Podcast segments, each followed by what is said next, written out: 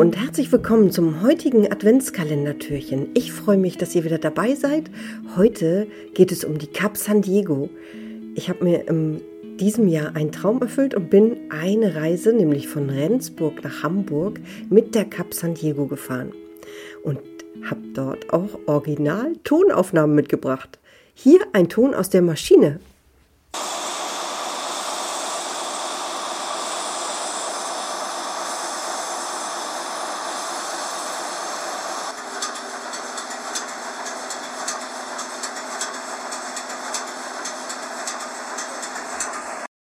Man kann auch während der Fahrt den Maschinenraum besuchen, als Museumsschiff natürlich sowieso den Maschinenraum besuchen und das gesamte Schiff von der Brücke bis zur Welle alles in Ruhe anschauen. Dieser Adventskalender ist ja gedacht als Dankeschön für all die Ehrenamtlichen, die sich in Hamburg für diese wunderbaren Traditionsschiffe einsetzen und so mit voller Leidenschaft dabei sind. Heute habe ich einen Gast von der Cap San Diego. Ich freue mich total, dass wir heute von Hans Habel einiges zur Cap San Diego erfahren werden. Hallo Hans. Hallo Britta. Ich freue mich total, dass du dir heute auch noch die Zeit nimmst, hier im Podcast ein Interview zu geben. Vielen Dank dafür. Du bist schon länger bei der Cap San Diego dabei. Magst du einmal erzählen, wie du überhaupt auf die Cap San Diego gekommen bist? Ja, selbstverständlich. Also das ist schon länger dabei, das relativiert sich im Vergleich zu unseren ähm, alteingesessenen äh, Stammmitgliedern, die zu den 60er Jahren auch aktiv auf diesem Schiff gefahren sind. Äh, die sind zum Teil 15, 20, 25 Jahre dabei. Ich selbst erst seit Beginn meiner Rente, also vor zwei Jahren, knapp zwei Jahren. Und ich habe selbst eine Beziehung zu diesem Schiff durch meine frühere Seefahrtstätigkeit. Ich war circa zehn Jahre in der Seefahrt, bis ich dann 86 damit aufgehört habe. Habe aber nie so ganz den Draht verloren äh, zur See und zur Seefahrt und zu den Schiffen. Und im Laufe meiner beruflichen Tätigkeit, als das dann Richtung Rentenalter hinging, dachte ich mir, ah, das ist ein wunder, wunderschönes Schiff, weltbekannt gewesen damals in Hamburg. Das wäre doch was so für Besichtigungen, für Mitarbeit, für ehrenamtliche Tätigkeit. Und dann habe ich angefangen, so zwei, drei Jahre vor Rentenbeginn Kontakt aufzunehmen dann hätte das auch schön losgehen können. Und wie für uns alle kam dann natürlich Corona dazwischen. Nun hat sich das alles wieder normalisiert. Und ja, das ging dann Schlag auf Schlag mit dem ersten Besuch und dem Vorstellungsgespräch an Bord. Sehr informell, sehr herzlich, sehr offen. War ich eigentlich auch gleich eingemeindet und bin seitdem fester Bestandteil hier. Kürzlich vor oh, zwei, drei Monaten ähm, einstimmig gewählt zum ehrenamtlichen Sprecher, was mich natürlich auch sehr freut. Und gehöre zu um, knapp zehn Leuten etwa als sogenannte Jungrentner, die da neu mit an Bord engagiert sind. Bin aber einer der wenigen aus diesem Kreis der Jungrentner, die tatsächlich früher zur See gefahren sind. Was macht denn einen ehrenamtlichen Sprecher, bitte? Ja, das ist so was ähnliches wie, nennen wir es Klassensprecher für ältere Herrschaften. also das, ich glaube, das bildet das am, am besten ab. Man nimmt verschiedene Themen auf, kanalisiert das nach Wichtigkeit, nach ähm, Inhalt, nach Dringlichkeit, e egal wie, und ist so ein bisschen Vermittlungsstelle zwischen äh, der Crew und der, der, dem Schiffsmanagement, der Geschäftsführung und ähm, das machen wir zu zweit. Ich bin also nicht der Einzige, wir sind zu zweit, damit wir uns gegenseitig vertreten können und damit auch die Fraktion der Deckscrew und die Fraktion der Maschinencrew adäquat vertreten ist. Ah, okay. Dein Akzent ist ja nicht direkt hamburgisch, sag ich mal. Ne? höre ich das nein. richtig? Wo kommst du her und wie kommt es, dass du in Hamburg gelandet bist? Ja, wohl, wohl richtig. Also knapp südlich der Elbe, würde ich sagen. Also gebürtig in München, ja. Und bereits in der Schulzeit äh, fest äh, entschlossen und sehr, sehr neugierig auf die Welt und fest entschlossen, äh, nicht zur Binnenschifffahrt zu gehen, denn der dortige Starnberger See befriedigt das Fernweh nicht so richtig.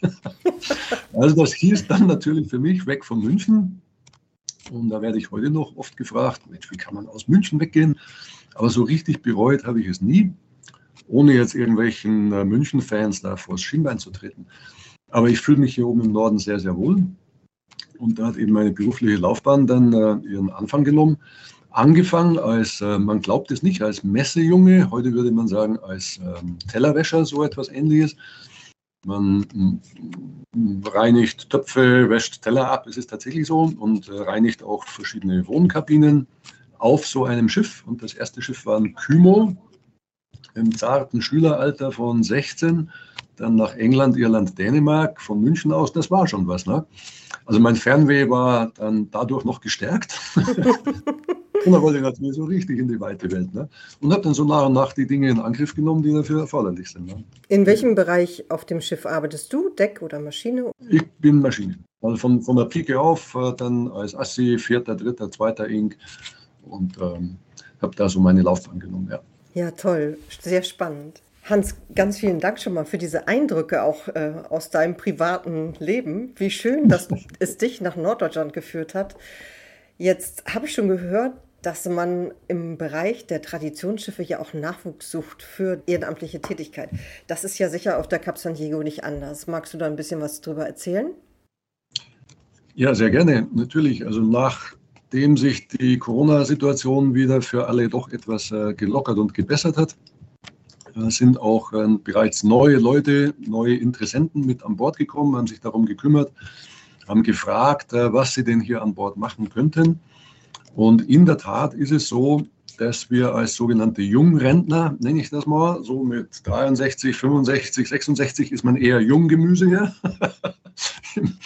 äh, wir gerne fachkundige Leute mit in die Crew integrieren würden und äh, sprechen da insbesondere auch Personen an, die natürlich Erfahrung, Erfahrungen und Einblicke in die Welt der Bedürfnisse und der Notwendigkeiten in der Seefahrt, die am besten vielleicht auch den Schiffsalltag kennen. Und optimal wäre natürlich auch noch ein Patent sprich den ähm, Führerschein sozusagen für die Maschine oder für die Deckslaufbahn.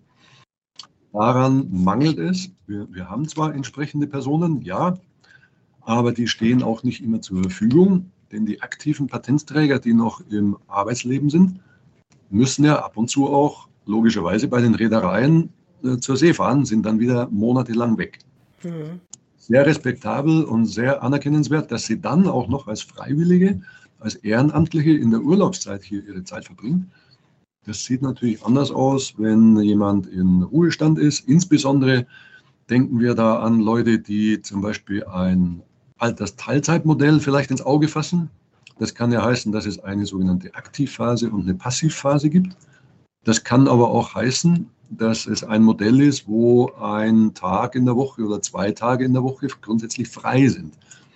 Und sowas dann gepaart mit der passenden Interessenslage oder dem Erfahrungshintergrund, das wäre natürlich ideal. Und Bewerbungen bitte jederzeit gerne an die Cap San Diego. Die können sich direkt bei dir melden. Ja, es gibt auf der Internetseite ein Impressum, Cap San Diego in Google einfach eingeben, landet man auf der Hauptseite. Mhm. Und da ist eine Telefonnummer und eine Mailadresse, die landet mhm. automatisch bei unserer Schiffsleitung. Das ist jetzt in dem Sinne nicht äh, Kapitän und erster Ingenieur, oder erster Offizier, sondern das ist das Schiffsmanagement, so wie das heute für so ein Museumsschiff auch erforderlich ist. Also egal, bei wem sich die Personen dann melden, entweder über die Hauptnummer oder bei unser einem persönlich, das kommt in die richtigen Hände. Ja, eine tolle Idee für das neue Jahr. 2023 steht ja sozusagen direkt vor der Tür. Und jetzt hat man über Weihnachten und die Feiertage natürlich noch ein bisschen Zeit, darüber nachzudenken, was man vielleicht im neuen Jahr starten kann. Hans, ich sage ganz, ganz herzlichen Dank für diese tollen Eindrücke von der Cap Santiago und deine Zeit und natürlich ein herzliches Dankeschön an dich für dein ehrenamtliches Engagement und natürlich auch ein herzliches Dankeschön an die gesamte Crew der Cap Santiago. Ich werde es ausgerichten. Herzlichen Dank. Hat mir Spaß gemacht, Freude gemacht. Vielen Dank für die professionelle äh, Interviewpartnerin. Einen schönen Tag noch. Vielen Dank. Tschüss. Gerne. Auf Wiederhören. Tschüss. Morgen kommt schon das nächste Adventskalendertürchen. Seid wieder dabei. Tschüss.